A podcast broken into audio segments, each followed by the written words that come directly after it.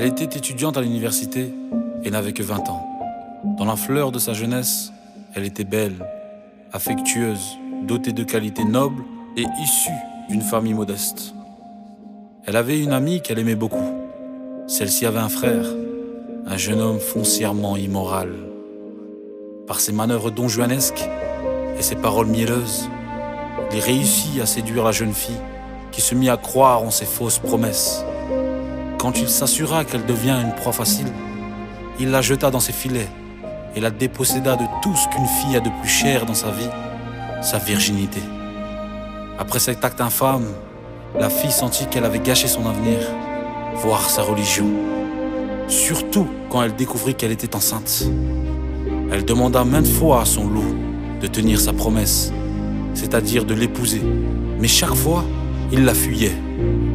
Les symptômes de la grossesse commencèrent à apparaître et elle eut l'impression que la terre, si vaste qu'elle soit, se mettait à se resserrer autour d'elle et son âme se resserrait sur elle.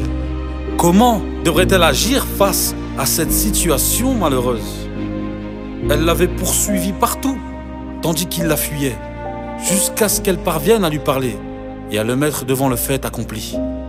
Pendant qu'elle insistait pour qu'il l'épouse, il eut une idée qui ne frôlerait même pas l'esprit de Satan. Quelle était donc cette idée? Il lui fit Je suis prêt à t'épouser, à condition que tu viennes demain à 16h, à mon chalet qui se trouve à telle adresse.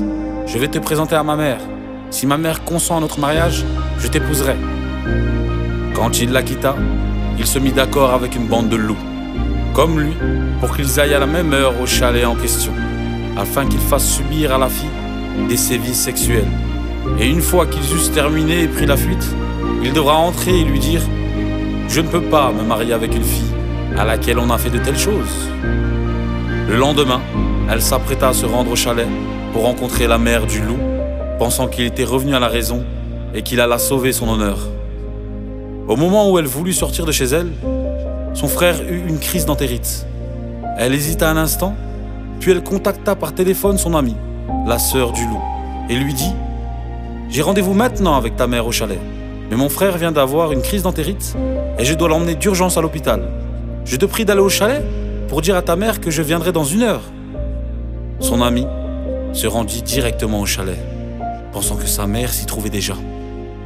Dès qu'elle franchit la porte, les complices du loup sautèrent sur elle et lui firent subir les pires des sévices sexuels, pendant que le loup les attendait non loin de là. Quand ils terminèrent leurs actes infâmes, ils allèrent le trouver et lui dire Nous avons fait tout ce que tu nous as demandé, et même plus. Elle est à présent dans le chalet comme un corps inanimé. Il se dirigea vers le chalet, réjoui de trouver enfin le prétexte pour se débarrasser d'elle une fois pour toutes. Il ouvrit la porte, et à sa surprise, la fille qui se trouvait allongée devant lui, dans un état lamentable, était sa propre sœur. Il demeura un instant devant cette scène, horrible, sans dire un seul mot puis sortit du chalet, passa au milieu de ses complices, sans se tourner vers eux et sans répondre aux questions qu'ils lui posaient, il alla tout droit vers sa voiture. Il ouvrit la porte, s'assit sur le siège avant, sortit un revolver de la boîte à gants et se tira une balle dans la tête. C'est dire que les manœuvres perfides ne retombent que sur leurs auteurs. Je dédie cette histoire à tout homme qui vit une relation illicite avec une femme. Je lui adresse la recommandation suivante. Crains Allah dans l'honneur des femmes et sache que comme tu paies, tu seras payé. Et la récompense est du même genre que l'acte commis.